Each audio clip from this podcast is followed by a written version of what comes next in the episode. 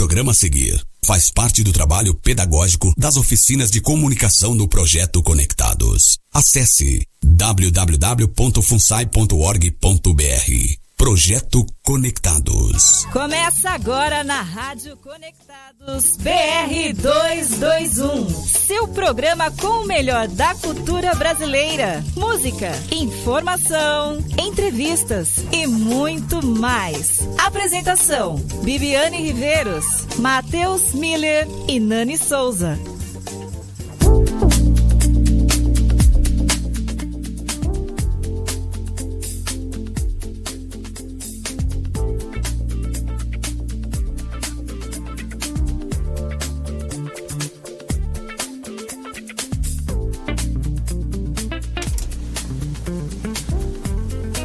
Bom dia, bom dia, seja muito bem-vindo, seja muito bem-vinda a mais um BR 221 aqui na Rádio Conectados.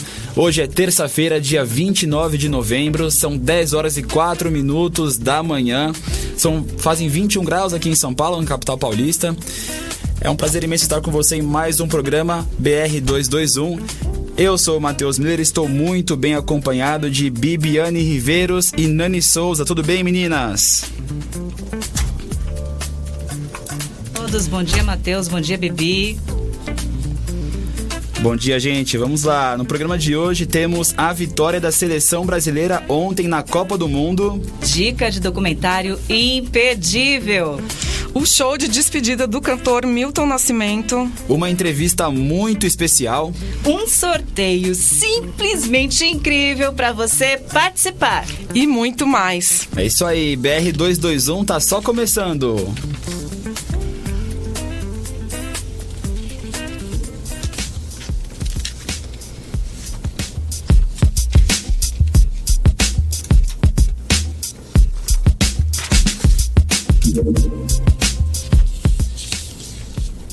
Bibi, Nani, vocês já pensaram em mandar alguém pro espaço? Fala a verdade. Ah, olha, não vou mentir. Já sim. Vai, Matheus. Quem nunca pensou? Eu tenho certeza, pois aqui na Rádio Conectados, você que está nos ouvindo agora vai ter a oportunidade de levar alguém pro espaço contigo. É isso mesmo, mas no bom sentido, é claro. A Rádio Conectados resolveu sortear um par de passagens para uma viagem espacial. Uma experiência única, imperdível. Para participar, o critério é a sua criatividade. Responde aí pra gente, por que você levaria alguém pro espaço? A resposta mais legal que chegar até o final do programa ganha esse que é o maior prêmio já sorteado na história das rádios, tá certo? Então corre para participar. A mensagem você manda no WhatsApp 11 1234 5678. Já vou ficar aqui de olho no zap, hein? Quero ver a inspiração do ouvinte. A Bibi e a Nani já andaram em muita nave na vida, mas numa dessa eu duvido. Com certeza não, Matheus. Mas olha, eu adoraria ter essa experiência, com certeza. Fica então nosso sorteio especialíssimo pro ouvinte de hoje. Vamos seguir agora com notícias aqui no BR 221. BR 221 na Rádio Conectado.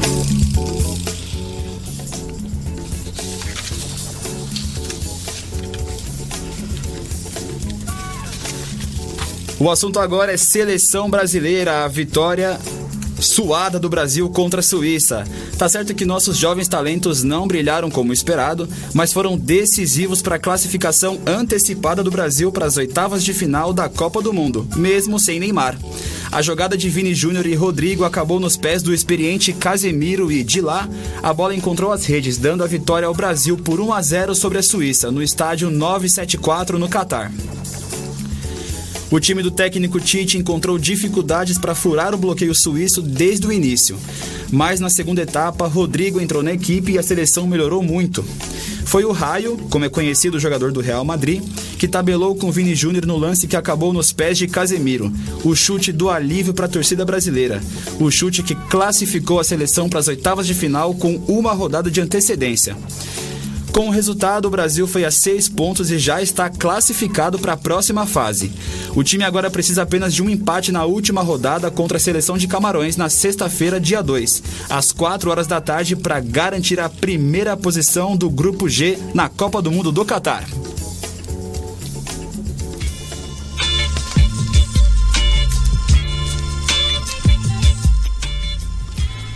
E tem novidades sobre documentário. BR-221 indica Racionais das ruas de São Paulo pro mundo. O filme dirigido por Juliana Vicente mostra a origem e ascensão do grupo com cenas inéditas gravadas durante essas mais de três décadas do grupo. Além de entrevistas, é um compilado nostálgico para os fãs do Racionais.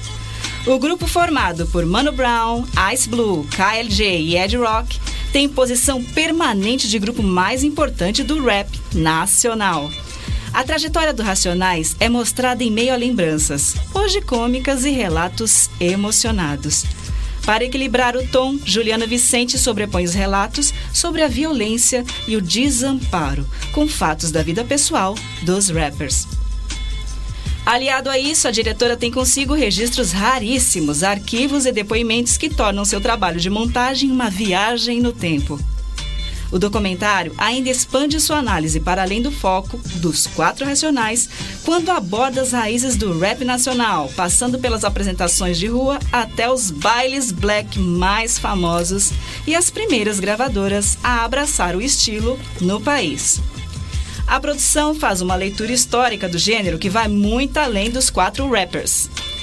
Racionais das ruas de São Paulo para o mundo serve como uma aula sobre como a arte pode contribuir para a melhoria da qualidade de vida das comunidades marginalizadas nas grandes metrópoles do país. O documentário é um dos títulos mais vistos do catálogo da plataforma de streaming Netflix e é a indicação de hoje do BR 221.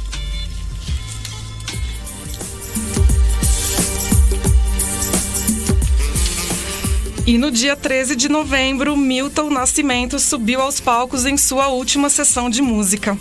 O show fez parte da turnê de encerramento de sua carreira de 60 anos.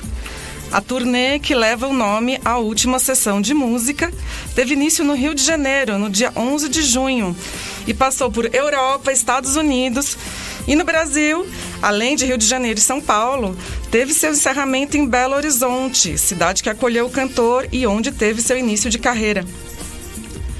Com o Mineirão lotado, o show é o marco do fim das apresentações públicas de Bituca, que foi recebido com carinho e muita emoção pelo seu público.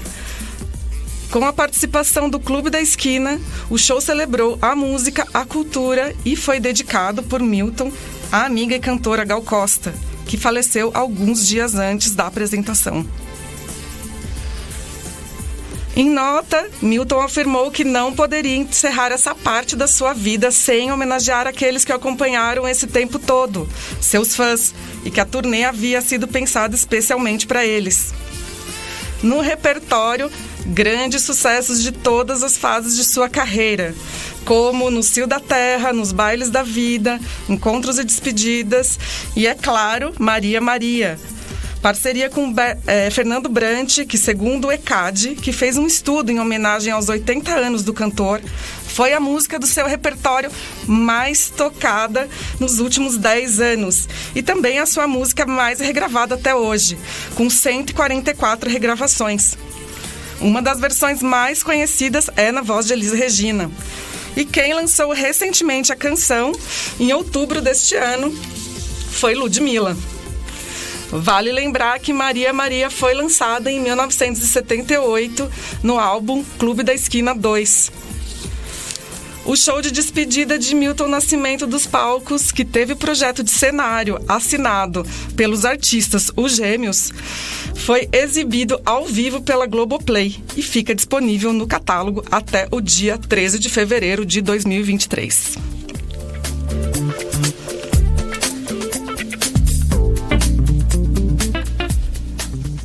Muito bem, falando em Milton Nascimento, vamos agora ficar com um clássico desse grande artista. Você escuta aqui na Rádio Conectados, no programa BR 221, Milton Nascimento, tudo o que você podia ser. Brasil é música, aqui no BR 221.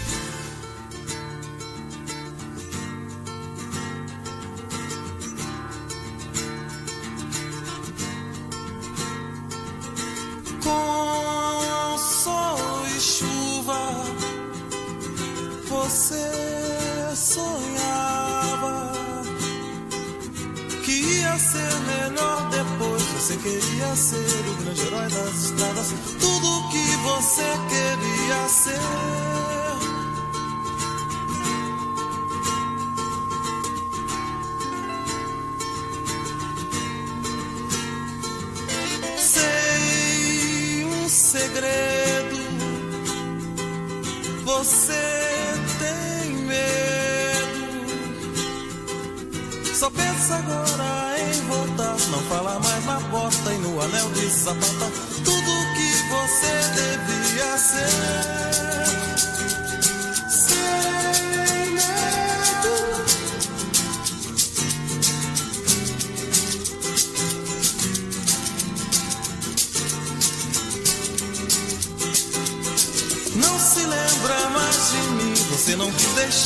Eu falasse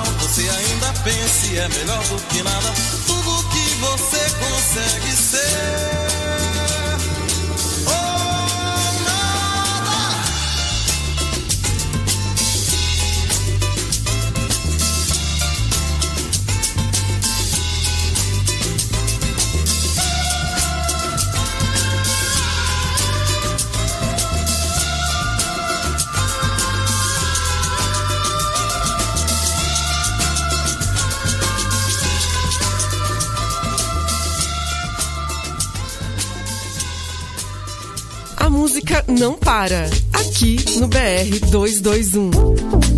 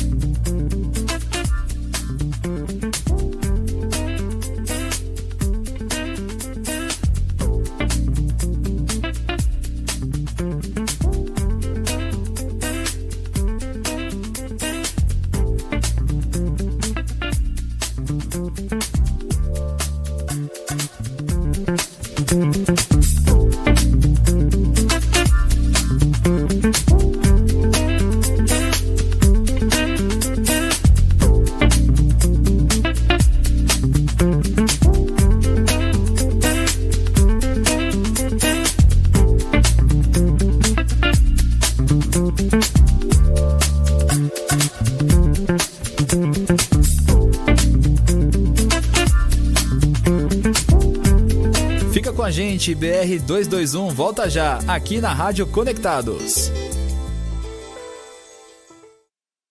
Esta programação está sendo realizada por alunos e faz parte do trabalho pedagógico das oficinas de comunicação do projeto Conectados. Acesse www.funsai.org.br. Projeto Conectados. Tem de tudo. A loja da família brasileira. Você encontra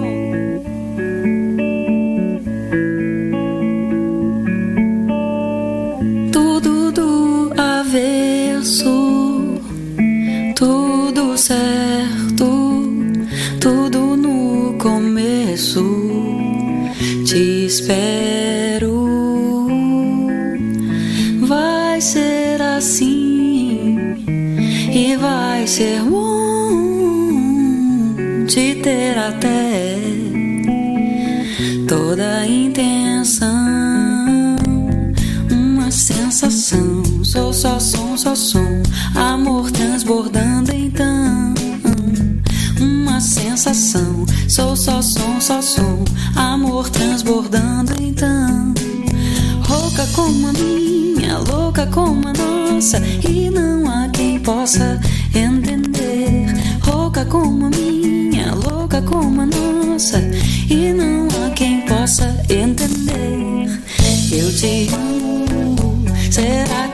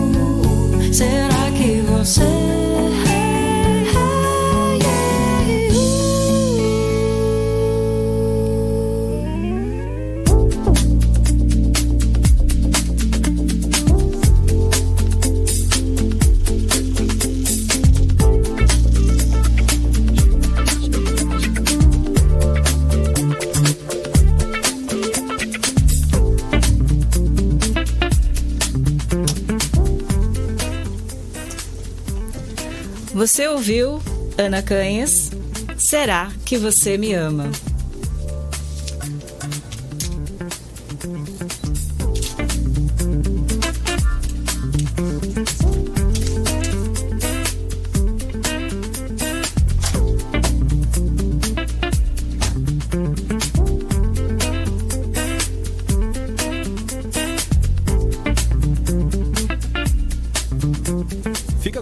Gente, BR 221, volta já, aqui na Rádio Conectados. Esta programação está sendo realizada por alunos e faz parte do trabalho pedagógico das oficinas de comunicação do projeto Conectados. Acesse www.funsai.org.br. Projeto Conectados. Tem de tudo. A loja da família brasileira. Você encontra na Tem de Tudo móveis, eletrodomésticos, decoração, brinquedos e muito mais. Condições facilitadas de pagamento no boleto e em até 10 vezes no cartão de crédito. E para você que pagar sua compra no Pix, 10% de desconto à vista. Tem de tudo. A loja da família brasileira.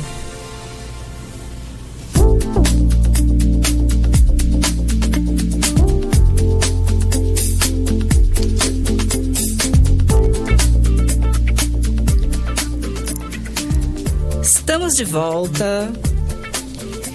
E você vai ficar agora com a entrevista da Ana Silvia Bloise. É museóloga, bacharel em ciências biológicas, especialista em políticas públicas de cultura, autora de diversos artigos sobre museus e patrimônio cultural. Realiza atualmente seu trabalho de planejamento e execução de atividades e catalogação no Museu Vicente de Azevedo desde 2011. Seja muito bem-vinda. Bom dia, Silvia. Olá, bom dia, Nani. Bom dia, Bibi. Bom, bom dia, dia Matheus. Bom dia. É um prazer estar aqui com vocês hoje. Matheus tem a primeira pergunta, Matheus? Claro, vamos lá. Ana, prazer imenso estar aqui contigo, te receber aqui hoje na Rádio Conectados, no nosso BR 221. Bibi, sua pergunta? É, dentro do, do Museu Vicente de, de, Azevedo, qual é, que é, é, qual é o seu papel? Qual você faz? É, como, como é o trabalho que você desenvolve ali? É, então, Uh, dez, mais de 10 anos atrás, eu fui chamada pelo um conselheiro que era curador do museu, Dr. Manuel Francischini, que eh, viesse ajudá-lo a modernizar o museu. Então, vim com uma equipe de mais de 10 pessoas e aquilo que era um museu particular, pequenininho, ainda chamado de mini museu, né? Uma coisinha assim uh, que era importante só para eles, mas eles não tinham noção da dimensão de que aquilo podia tomar. Era um museu com administração familiar, isso? É, é, tinha uma pessoa que tomava conta, assim, que era competente para isso, mas só uma. E o museu não pode ser feito por uma pessoa. O museu tem que ter, no mínimo, uma equipe. Se você pegar os grandes museus, são centenas de pessoas especializadas que trabalham em museus. Então, foi assim que eu cheguei. Comecei com essa equipe a modernizar e abrir o museu para a comunidade para as comunidades, né? Porque nós temos muitos públicos. Uhum. Legal, então você, eu diria que foi a pessoa mais responsável ali por, por essa expansão. Isso, tecnicamente eu tenho responsabilidade de implementar as políticas do museu. Ah, perfeito. Né? É, é, isso, eu coordeno tecnicamente, mas a curadora é sempre uma pessoa da família Vicente de Azevedo. Uhum. Você, você faz uma parceria com, com a família. É, como funciona? É, você tem uma equipe e, e, pessoas da família também que, que participam não. desse processo? Não, não, não. Eles não participam do processo técnico. O processo técnico é terceirizado, uhum. né? Eles são a fonte de inspiração para a gente, porque tudo que a gente tem lá, eles é que doaram uhum. ou emprestaram. Então, é um acervo muito específico de é, só de doações de particulares. É um museu histórico bastante importante, uhum. eu diria, e único em São Paulo. Maravilha. Dani, quer fazer uma pergunta para nossa convidada?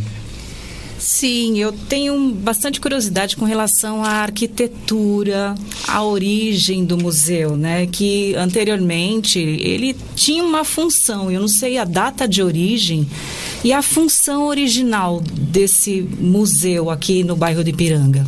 Bom, a gente tem que começar a fazer uma distinção entre o que é museu e o que é o edifício do museu. Uhum. Então, às vezes, as pessoas acham que o museu é o edifício. Não, o, o, edifício contém o museu. O museu é uma instituição, como um hospital, como uma escola, né? E esse museu está implantado num, num edifício histórico aqui do bairro. Nós temos aqui um passeio que muita gente já fez, inclusive com outros com guias de turismo, que chama as Doze Maravilhas do Ipiranga. São 12 edifícios criados por pela ação do Conde José Vicente de Azevedo, e nós ficamos num deles. Esse edifício que fica na rua Dom Luiz Lasanha 300 era um orfanato feminino e hoje é o Centro de Apoio à Juventude da Fundação e o museu. Então, é, é essa é a, história. Uhum. É, quando o, o edifício é, deixa de ser o, o asilo de, de, meninas e passa a ser museu? É, o museu foi criado em 1981. Ele foi criado por iniciativa de um dos filhos do conde, Paulo Vicente de Azevedo, que é o pai da atual curadora, que é a dona Odila. Né? Uhum e ele percebendo a importância dos documentos que eles tinham, não só para a família, mas para a história do bairro a história de São Paulo, né? Ele achou por bem que se fizesse um museu. E começa esse museu aí com apoio integral das pessoas da família. No caso, a dona Maria Gabriela, a dona Migui e a dona Odila começaram a catalogar as coisas, identificar.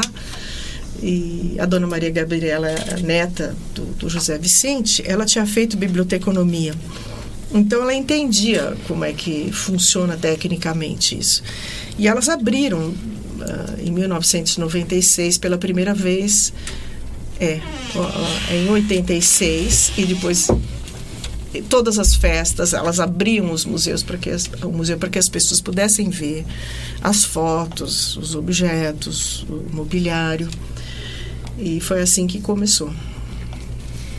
E no caso, ô, Silvia, eu tinha curiosidade de saber sobre acervo. Se tem quais são as particularidades desse acervo, das obras, do que, que a gente vai ver nesse museu? É, tem o acervo é o nome que a gente dá para quem não sabe uhum. para tudo que a gente guarda particularmente dentro do museu uhum. né a gente chama de acervo é um nome que inclui mobiliário fotografias obras de arte uh, documentos originais o que diferencia o que tem no museu e o que tem numa loja, que primeiro, nada está à venda. Segundo, tudo é original, né? Uau. E muitas vezes único, né? Sim. Quando se trata de obras mais antigas, você não tem séries de coisas. E mesmo quando você tem a série, por exemplo, você tem uma máquina de escrever antiga, aquela máquina tem uma história ela não é só uma máquina esquisita, uma máquina antiga, ela pertenceu a alguém, foi usada em algum lugar. Então, na museologia é muito importante isso, a procedência, o histórico dos objetos, e para que eles possam ser pesquisados e vistos no futuro dentro de contextos diferentes. E esses contextos são dados pela curadoria, uhum. que une os objetos. Então, nessa exposição que a gente montou agora, que eu chamei, chamamos de Almanac Imperial, uhum é uma série de objetos raros que a gente juntou como se fosse um almanaque, vocês sabem, né? Almanaque é um, uma espécie de uma revistinha do passado, que ainda existe hoje, né?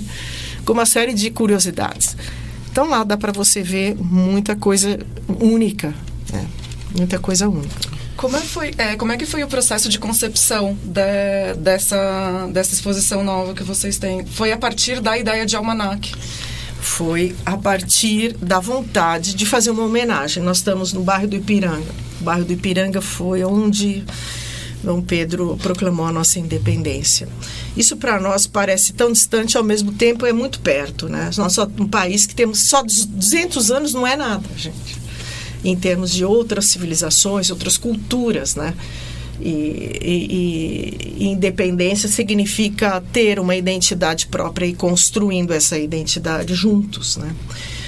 Mas eu falei, nossa, eu estou muito, muita coragem para fazer algum, algo. Será que eu tenho elementos para fazer uma exposição assim? Aí fui observando o que eu tinha de objetos, de documentos que, que retratassem o século XIX.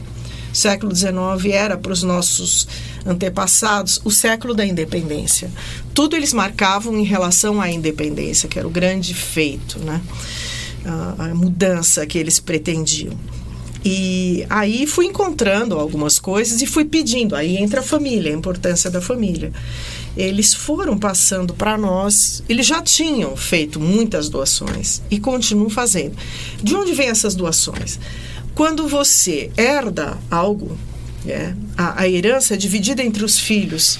Então, isso inclui não só propriedades, mas também louças, joias, eh, medalhas, eh, objetos de arte, documentos.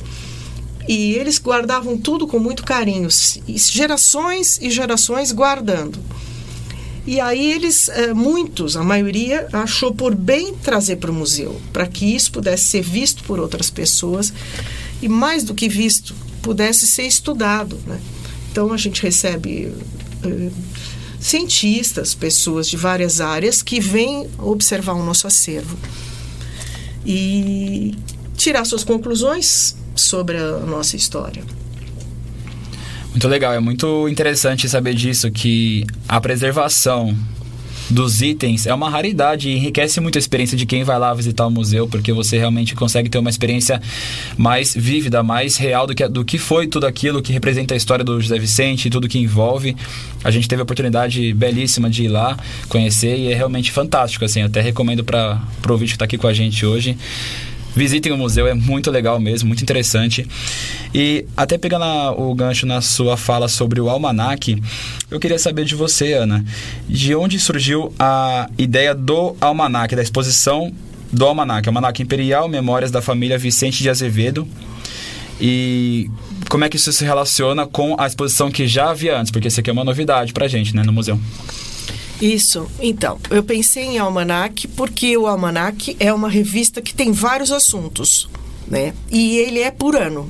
Então, nesse ano, o nosso almanac imperial tem a bandeira, a primeira bandeira do, do Brasil, tem um vestido super curioso de 1841, que, que existe até hoje, porque a família guardou. É, existe uma série de coisas curiosas para você ver, inclusive fotografias do século XIX que são raras. O que acontece é que a maioria das coisas uh, no nosso país não são preservadas e não são guardadas. E quando são dentro dos museus, não são vistas. Porque existe um processo muito burocrático na construção das exposições e muito caro. Como nós trabalhamos de uma maneira bastante. Uh, oficina, que é o nome da minha empresa, diz bem isso, né? A gente produz as coisas com muito carinho e a gente ultrapassa os limites da burocracia para construir a exposição. Que o nosso afeto pela, pelo museu é muito grande, né? Nós já tivemos muitos e muitos clientes, né? Mas a obra do José Vicente é especial para mim. E Ana, essa obra, né, acho que se destaca a figura do José Vicente, né, uma figura que representa muito bem a filantropia, né?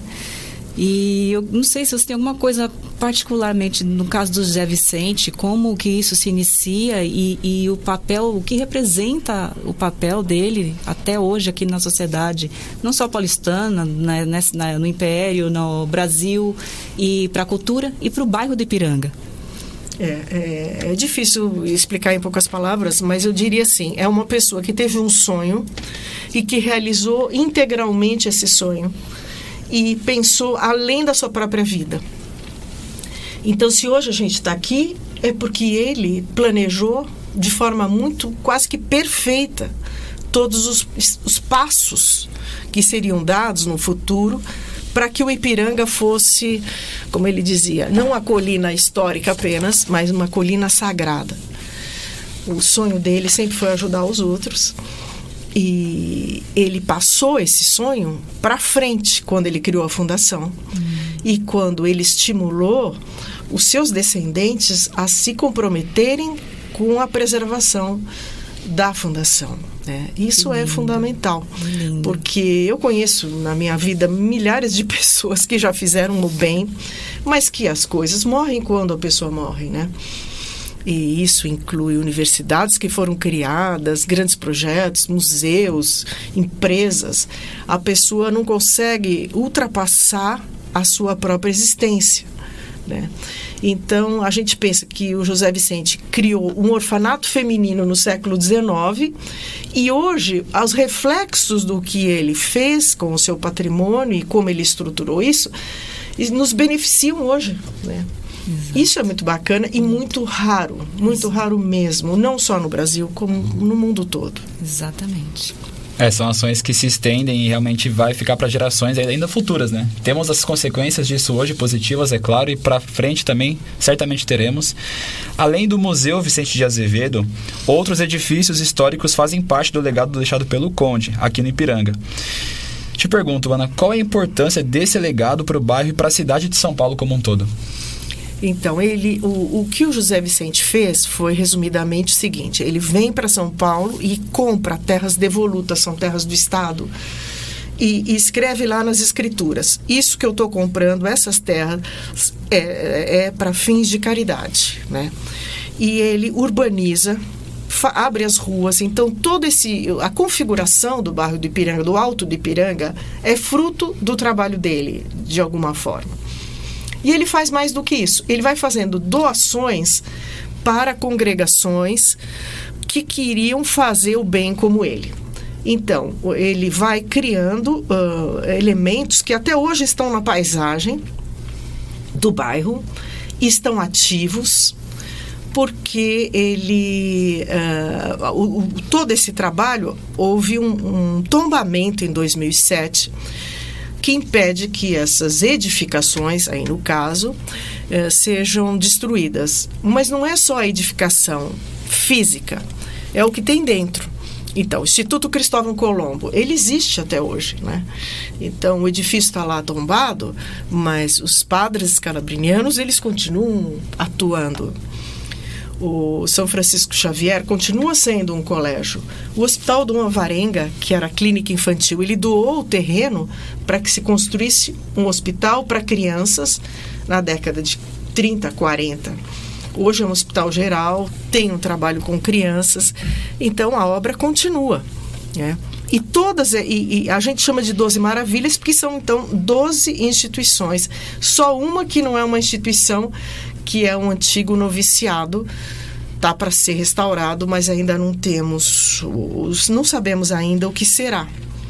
Ele fazia uma coisa, é, dentro desse plano que ele tinha de tornar tudo perene, ele colocava nas escrituras de doação o seguinte: Ah, Ana, você quer receber esse documento aqui com essa doação desse terreno? Tudo bem. Então, daqui está escrito: se você não construir o orfanato, volta para a fundação essa, esse terreno que eu lhe doei. Tinha um contrato de responsabilidade. Isso, uma cláusula de vínculo ao, à finalidade. Todos os edifícios têm, menos o noviciado. Hum. Essa cláusula existiu e desapareceu. Aí acontece que então foi vendido e hoje não é mais uma instituição. Todos os outros são instituições, como o Santa Paulina, né, da, da Madre Paulina. Uma instituição que começou pequenininha, com a ajuda do José Vicente, ele trouxe as freiras para cá para cuidar de ex-escravos. E hoje as irmãs estão no mundo todo fazendo bem, ajudando as pessoas, com colégios, hospitais, tantas coisas, né? Incrível, Ana. Junto com o museu, vocês têm um projeto de é, As Doze Maravilhas do Prenga, que é um passeio, né? Que, que... Isso, a gente faz isso para divulgar, ajudar a divulgar. Então a gente chama as pessoas para que elas conheçam e façam esses passeios. Isso é uma maneira da gente se apropriar da nossa identidade, gostar do, nossa, do nosso bairro, né? E divulgar isso. Porque uma das coisas que falta para nós no Brasil é esse sentido de amor pelo que é nosso, né? A gente tem um certa, eu diria, um complexo de inferioridade eterno, né?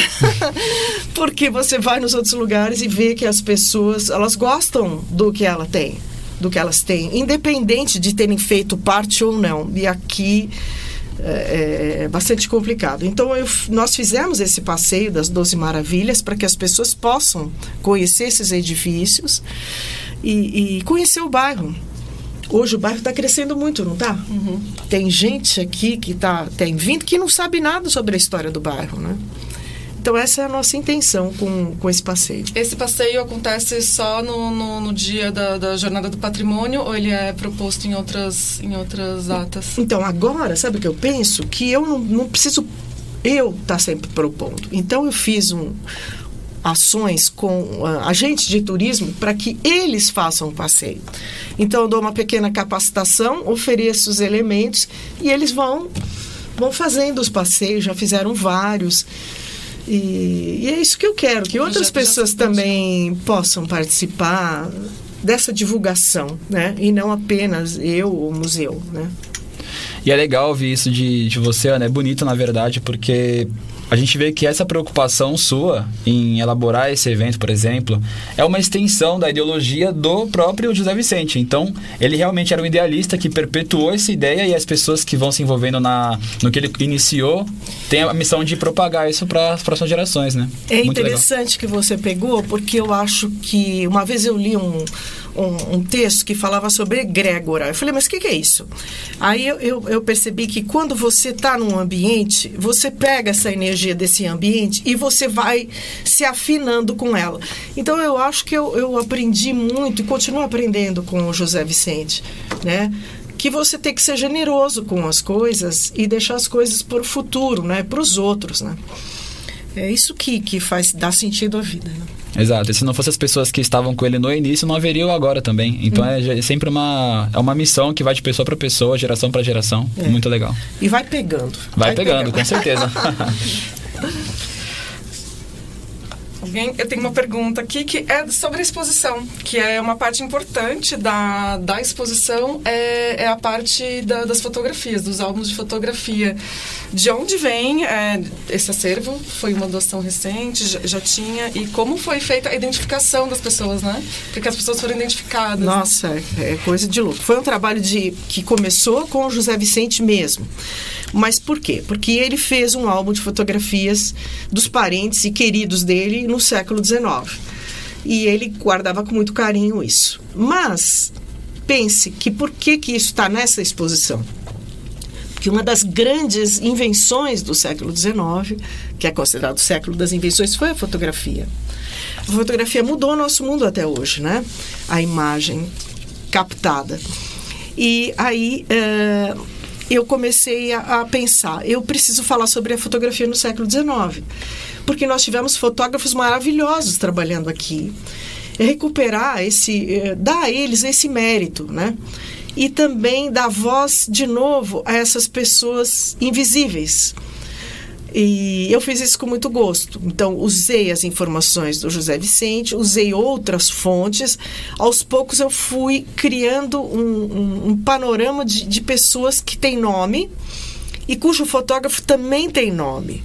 Então, deixaram de ser invisíveis e, para mim, foi uma homenagem que eu fiz a todos eles e, e ao nosso passado, lembrando do meu interesse que é sempre a questão da identidade, a nossa identidade. Né? Foi possível é, identificar a, a autoria de todas as fotos? Quase todas. E os principais fotógrafos do século XIX estão presentes no nosso acervo. Nós recebemos doações também da família de fotos que foram eh, agregadas. E o núcleo inicial foi as fotos do José Vicente e da irmã dele, que chamava Maria Vicentina Pereira de Queiroz. Então, os dois guardaram essas fotos e eu tentei identificar as pessoas e os fotógrafos. Incrível, achei incrível. Fiz a visita, fiquei encantada. E assim, acho que Olha, não tenho palavras. Acho que, gente, vale muito a pena a visita. Tem muita coisa.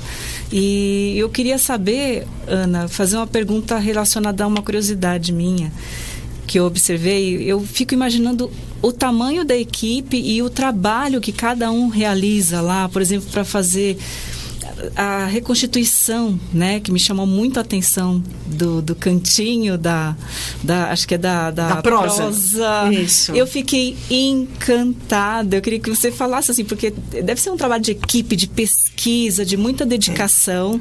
Então, se você puder falar um pouquinho. Esse cantinho da prosa, na verdade, faz parte de três cenários de uma casa vitoriana, como a gente chama assim genericamente, com os móveis de época do século XIX e XX. E a- através de uma foto, a gente descobriu que um objeto que estava no museu, meio que jogado, que era um, um sofá velho e feio, era, na verdade, um objeto histórico e que estava nessa casa do José Vicente da Cândida, Condessa, e que foi levado depois para o asilo. Porque o que, que eles faziam com as coisas? Eles levavam para o orfanato, né? Para serem reutilizados lá. Aí tinha um, uma- um plástico em cima, ele estava feião, mas estava separado como acervo. Aí a gente foi descobrir. Descobrimos uma foto dele, só que preto e branco. Eu falei, gente, que cor. Aí, atrás, a dona Maria Gabriela era a única que lembrava da cor. Mas os detalhes do desenho, que únicos, a, a irmã do Dr. Carlos, que é o presidente da fundação, Maria Helena, ela tem, eh, fez dentro do trabalho dela eh, eh, a recuperação desses desenhos e, te- e o tecido foi todo tecido novamente para recobrir esse esse esse sofá que é muito estranho. Uma, é, uma recuperação do tecido, na verdade, é, reconstituição. reconstituição com tecido novo, mas dentro do mesmo padrão e cores aproximadas daquilo que era eh, no início. E a gente descobriu que eh, a foto era de 1950, mas esse sofá veio com a mãe da condessa, com a- a o pai e a mãe dela, quando foram para a Europa, trouxeram esse sofá para o Brasil, isso em 1892.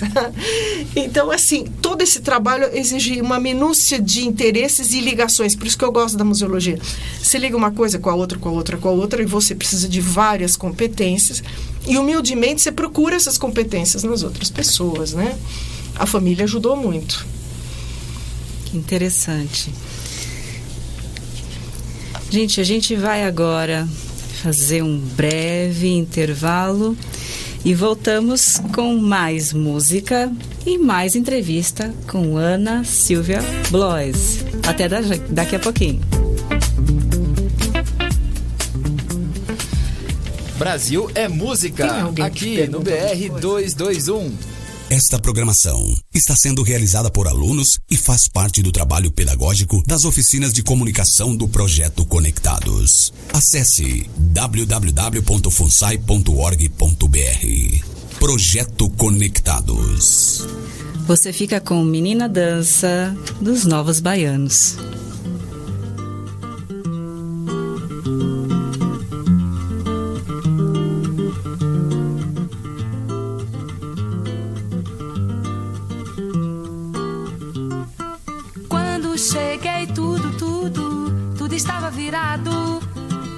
Viro, me viro, mas eu mesma viro os olhinhos. Só entro no jogo porque estou mesmo depois. Depois de esgotar o tempo regulamentar. De um lado o olho desaforo que diz o meu nariz arrebitado. E não levo pra casa. Mas se você vem perto, eu vou lá. Eu vou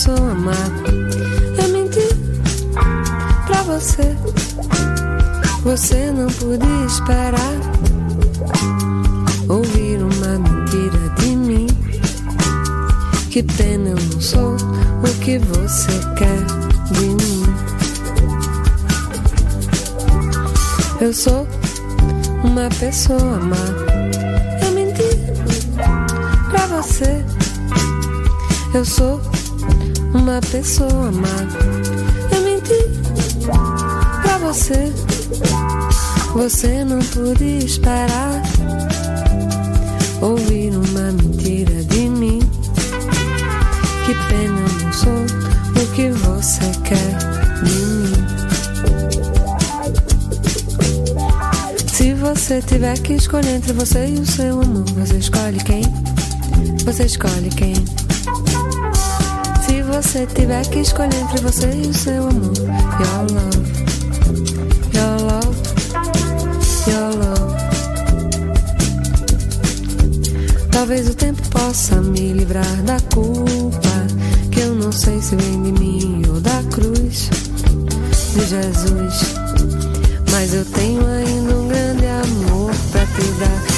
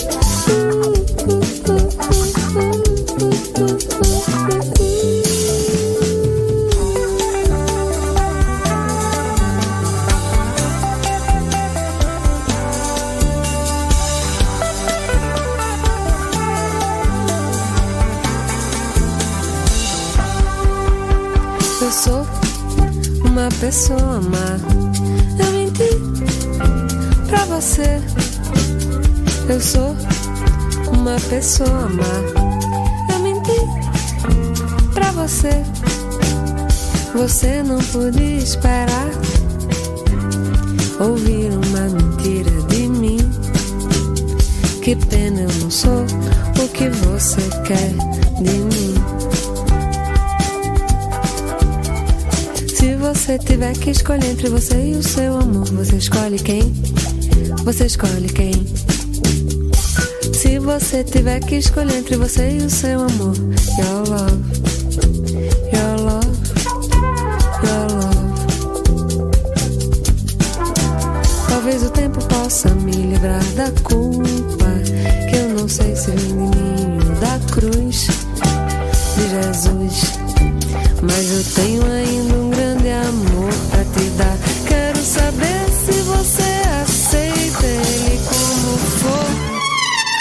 My love is your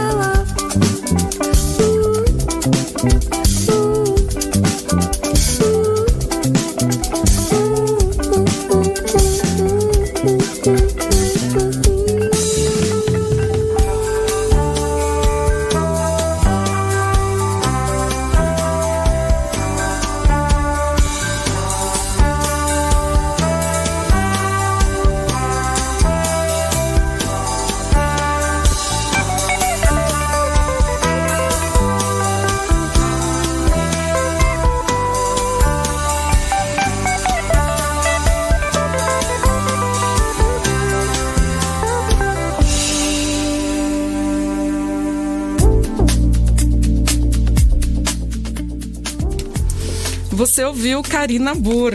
Eu menti pra você. E antes, a menina dança, Novos Baianos. 11 horas.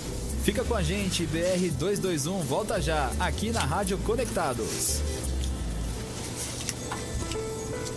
Esta programação está sendo realizada por alunos e faz parte do trabalho pedagógico das oficinas de comunicação do projeto Conectados. Acesse www.funsai.org.br.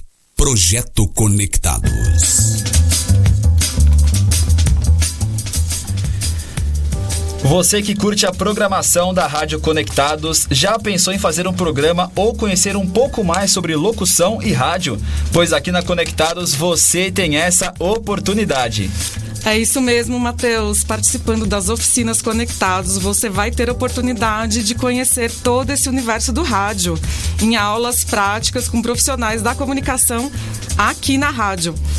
As oficinas de rádio são voltadas para locução e sonoplastia e vão te dar todos os recursos para montar um programa de rádio, criar um podcast, editar.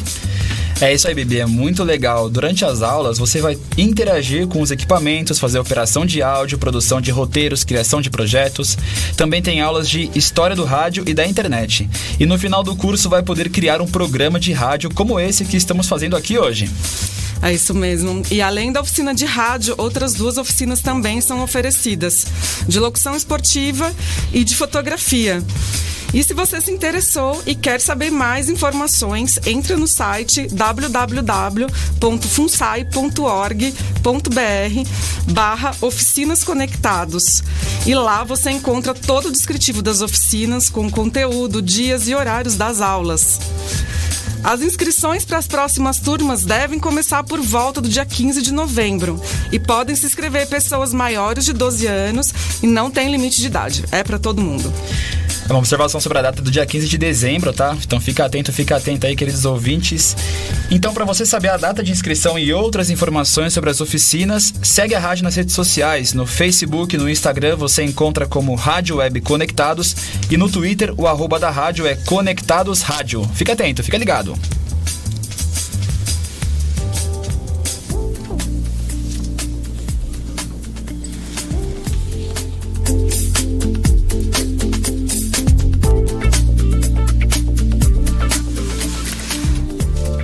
Estamos de volta aqui ao vivo com a nossa entrevistada e a gente vai dar sequência aqui a entrevista. É, a gente vai começar falando é, do, dos comentários que a gente tem recebido aqui pelo site da rádio.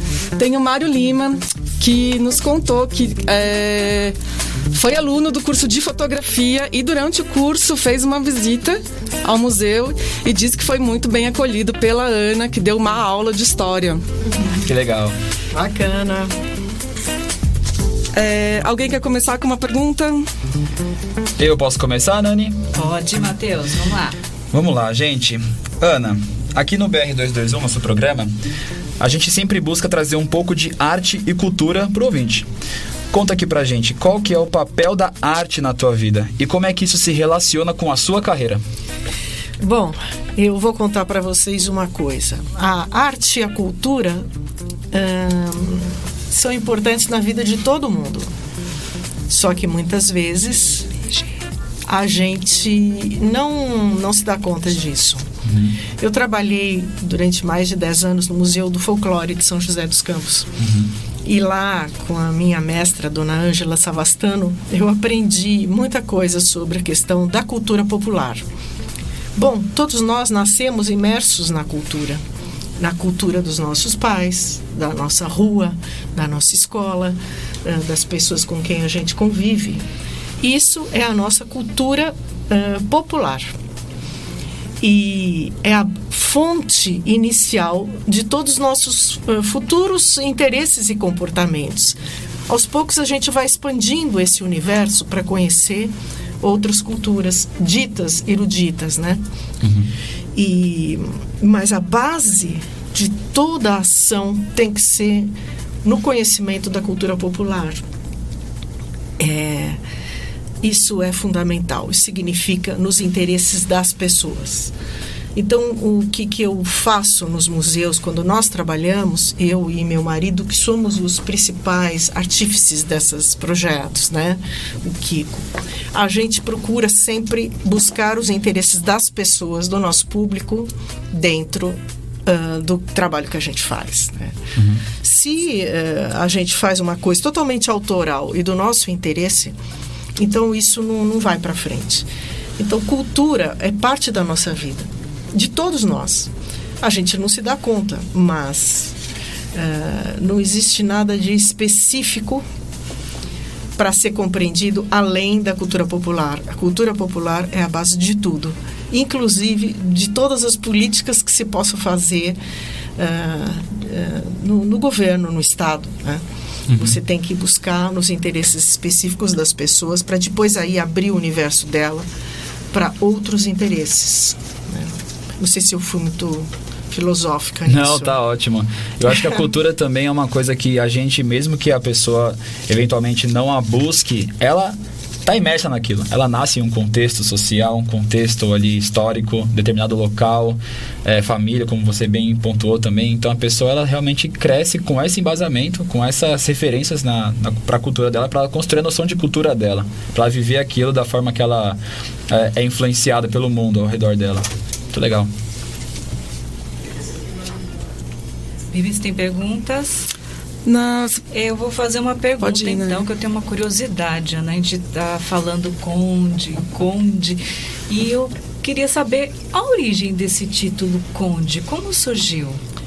É, um, existe a ideia de que, por exemplo, todo mundo que tem um título de conde, visconde, barão, uh, são títulos dados pela família imperial, ou por Dom Pedro I ou Dom Pedro II, no caso do Brasil, né? Uhum. Então, no caso do conde, não. Esse título ele, responde, ele recebeu do Papa Pio XI. A história é curiosa, porque ele foi com a família visitar o Papa Pio X em 1908. E lá o Papa Pio X quis dar a ele um título de marquês, que é ainda mais do que conde. E ele disse: Olha, eu preferia que o senhor me desse uma bênção autografada para minha família.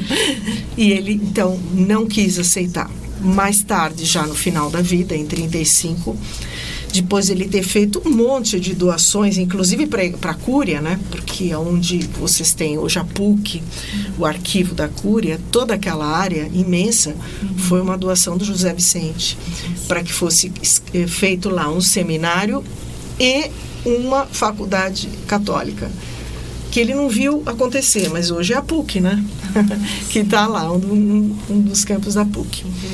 Bacana. E, e é isso. Então foi mais tarde que o Papa Pio XI eh, deu a ele o título de conde, conde e condessa, mas são títulos que não são transmitidos aos, aos, aos outros, né? Ficavam só, ficou só para ele. E ele teve a obrigação de usar, embora ele fosse uma pessoa que não quisesse chamar atenção para si né? Ele foi obrigado a usar pela própria igreja. Que interessante. É, o Conde é, teve ocupou cargos políticos também, né? Uma parte das obras que ele, que ele pôde realizar foi é, através dos cargos políticos que ele que ele ocupou. Quais foram esses cargos?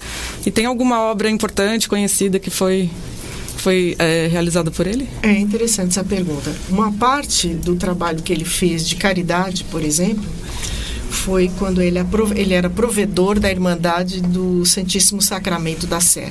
Irmandades são órgãos uh, de leigos juntos à Igreja Católica. E dentro desse papel de, de provedor, ele criou muitas coisas, inclusive no Ipiranga porque ele congregava pessoas dentro da fé católica que queriam fazer o bem, que queriam fazer doações e realizar. Né? Mas, independente disso, ele também foi político. A família dele era de conservadores. Uh, conservadores naquela época significa outra coisa do que conservador hoje. Uhum. Eram dois partidos que a gente tinha, os liberais e os conservadores, na época do imperador Dom Pedro II. E, e, ele então uh, foi eleito em 1884 pela primeira vez como, de, uh, como deputado da região de Lorena. Todo o sistema político era diferente, era bicameral. Então, você tinha uh, deputados e mais tarde deputados e senadores do Estado. É, até 1930 foi assim. Então, ele foi deputado provincial na época do imperador, depois, ele foi deputado no governo republicano e senador. Quando houve o golpe lá do Getúlio, que a nossa vida é feita de golpes, golpes aqui, golpe aqui, golpe lá. Ele então se, se, se retirou da vida pública. Como deputado, ele fez inúmeros projetos. É, ele apresentou projetos que foram realizados e projetos que até hoje não foram realizados. eu achei muita graça, porque um deles, ele tinha uma casa em, no Guarujá, né? E ele eh, fez um projeto que ele diria, bom, isso em 1929, vamos fazer uma ponte ou um túnel que ligue Santos a Guarujá. 1929. E eis que eu estava lendo sobre o futuro, nosso futuro governador, um dos, uma das hum, coisas na campanha dele que ele coloca é criar um túnel ligando Guarujá a Santos. Isso nós estamos em 2000, vamos estar em 2023, né? É, mais, é, quase 100 anos da proposta do José Vicente. Ele era muito visionário, ele tinha uma visão muito muito para frente de tudo. O próprio edifício que hoje é o Museu do Ipiranga, ele era deputado quando o edifício foi construído. Vocês sabem que o edifício foi construído com dinheiro das pessoas. Eles faziam loterias, as pessoas pagavam, participavam e assim foi construído esse lindo edifício. Curioso, É né? interessante, né? Só que depois que eles construíram o edifício, eles não sabiam para que ia servir, porque era chamado edifício monumento, era sim para nos lembrar da independência, mas o que fazer junto com esse edifício, né? E aí o José Vicente teve uma ideia maravilhosa. Vamos fazer uma universidade, a sede da primeira universidade do Brasil. 1884. Ele insistiu no projeto. E ele dizia: o imperador vai ficar felicíssimo, porque o imperador era uma pessoa de cabeça bem aberta para essas coisas de educação, ele achava importante. Mas aí acabaram, outros políticos acharam que não, um queria fazer asilo, outro queria fazer a sede, não sei o quê. E aí entregaram aí um, um acervo de uma pessoa e deu início. Foi o germe do Museu Paulista. Que legal, fantástico, né? É, curiosidades. É que hoje pertence à universidade, né? Porque hoje o Pertence. museu pertence à, à- à USP, Pertence né? à USP, exatamente. Uhum. Já foram visitar? Sim, Eu, eu visitei, sim, depois Gostaram? da reforma, sim. Bacana, né? Ô, Ana, eu numa na visita eu vi uma foto que tem uma figura que a gente sabe da importância dela para a FUNSAI, para o museu. É, pequenininha, coisa mais linda, Dona Odila. Eu queria que você falasse da Dona Odila. É encantadora. A foto tem muita gente da família, né? Pessoa, pessoas importantes ali. E ela tá ali inserida naquele núcleo e, e me deu uma coisa tão, assim, uma sensação tão bacana de saber que aquela menininha tá atuando até hoje em prol dessa obra, desse museu e da própria fundação. Você tem toda a razão. Dona Odila está há 50 anos trabalhando para a FUNSAI. Ela é neta do José Vicente da Cândida, filha do Paulo Vicente de Azevedo. E um- o estilo do Conde era esse: ele fazia as coisas e levava a família junto. Né? A família, todas as pessoas tinham de alguma forma, estar junto na obra, porque eles foram educados assim. E nessa foto, bastante emblemática, mostra as meninas que eram órfãs, ele a mulher, as professoras, dois padres, que também simbolizam o apoio que ele sempre teve das congregações para a execução, os, as filhas, filhos e netos. Então, na, na- na- embaixo tem todos os netinhos e a dona Odila, que, que, que nasceu já dentro dessa sentido de responsabilidade, né? E que ela caminha até hoje. Então, ela tá como ela é curadora do museu e acompanha todas as nossas atividades, é entusiasta de tudo que a gente faz e um grande apoio para que isso exista. Então, eh, o Conde, ele fez a parte dele. Agora, se as pessoas da, da família não fizessem as, as de hoje, não haveria fundação, porque é essencial você acreditar né, nesse trabalho. Sim. É, do José Vicente para Dona Odila e de pessoa em pessoa a gente consegue ver uma fundação que se abre para muitos caminhos, faz muita coisa interessante para arte, para cultura, para educação, para desenvolvimento da cidade como um todo. E eu não queria encerrar aqui a nossa conversa antes de mencionar o Museu Escola. Queria que você falasse um pouquinho para o ouvinte o que é o Museu Escola, qual é a missão educativa do museu também, conta pra gente. Então, esse é o projeto que eu mais gosto de todos que eu já fiz na vida, que foram mais de 30, sei lá, museus e mais de 30 anos trabalhando. Porque quando eu cheguei no Museu Vicente de Azevedo, era um museu, como eu disse para vocês, fechado. Só podia entrar o curador, um pesquisador ou a família, né? E eu vi aquela criançada passando lá do lado, no CAGE, no Centro de Apoio à Juventude, e diria, bom, mas essas crianças, como que a gente vai trabalhar com elas? Então, nós que concebemos, eu e o Kiko, um projeto específico para crianças. O que, que consiste nisso? Em tratar com eles temas de museu que eles podem se interessar.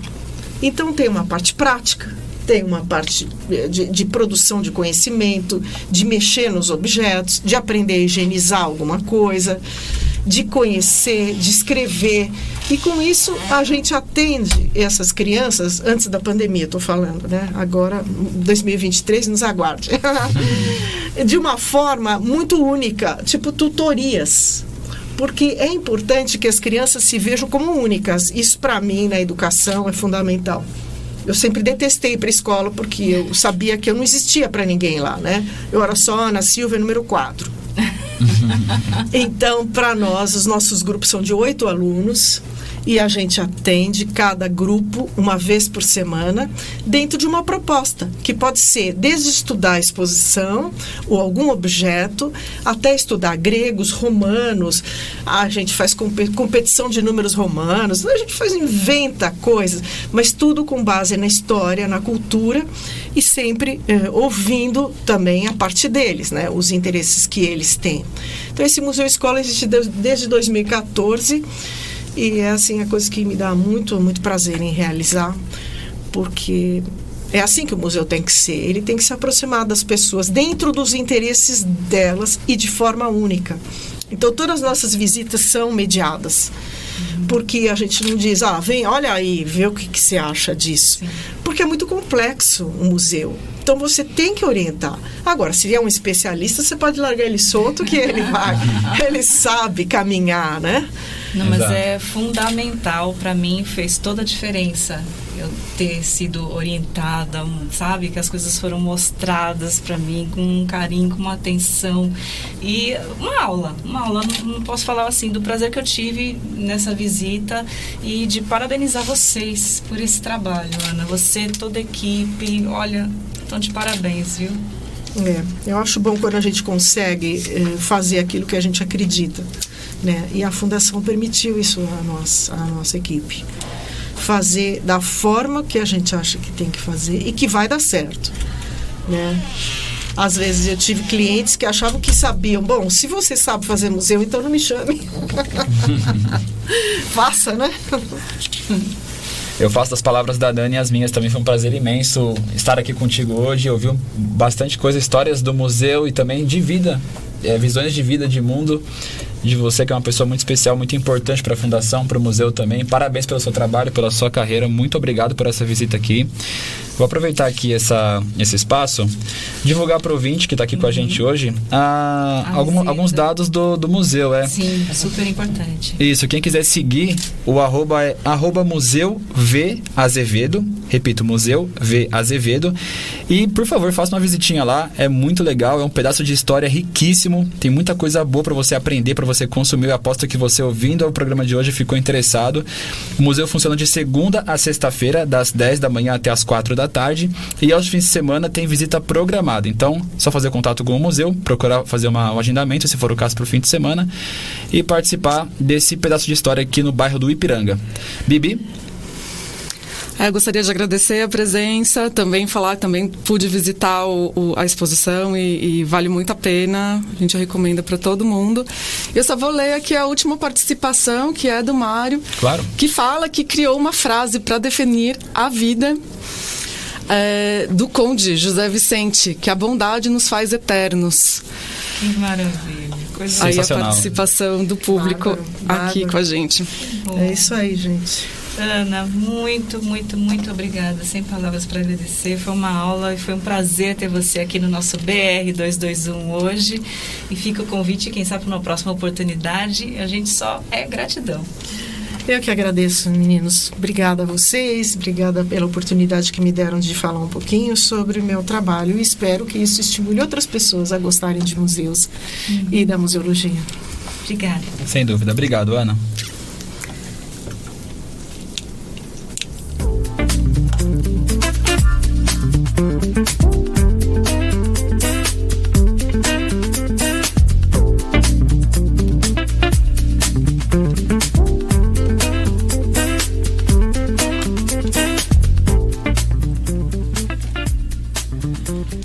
Chegou a hora! Atenção, atenção! Elon Musk certamente está acompanhando o BR221 aqui hoje e vai conhecer agora, junto com a gente, o grande vencedor ou a grande vencedora do nosso prêmio, que vai levar alguém pro espaço, é isso mesmo. E é com muita satisfação que anuncio agora.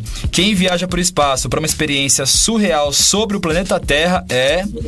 Isabel Coelho do Jardim Tremembé em São Paulo. Parabéns, Isabel. A Rádio Conectados orgulhosamente vai te proporcionar uma aventura extraordinária, ou melhor, uma aventura extraterrestre. Meus parabéns, Isabel. Agora atenção, você tem até o dia 12 de dezembro para dar uma passadinha aqui na Rádio Conectados e acertar toda a parte burocrática dessa viagem simplesmente fantástica que você acabou de conquistar. Vou, Isabel! Vai lá!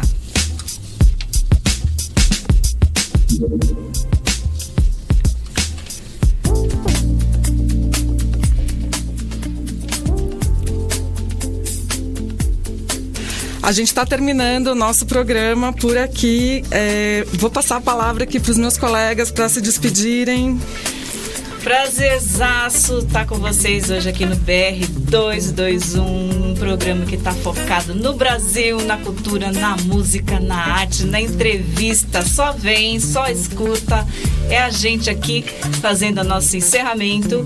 A gente está encerrando o nosso TCC hoje. Eu quero agradecer demais a toda a equipe da Conectados, a todos que estiveram presentes, a toda a audiência que teve aqui na internet. Prazer, gente. Até uma próxima vezes. Bibi e Nani, sempre um prazer imenso estar com vocês ao longo de meses aí, trabalhando juntos, nos conhecendo cada vez mais e agora coroando essa parceria com um trabalho que ficou simplesmente incrível, que é o BR221, ainda mais com a participação brilhante da Ana, que esteve aqui com a gente. Muito obrigado pela atenção de vocês que acompanharam pela, pela Rádio Conectados. Foi um prazer imenso e é isso, até a próxima, gente. Um abraço. Valeu, até a próxima. Você fica com mais música.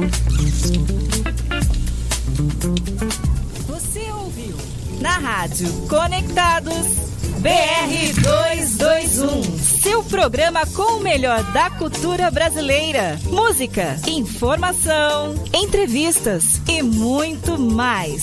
Apresentação: Bibiane Riveiros, Matheus Miller e Nani Souza.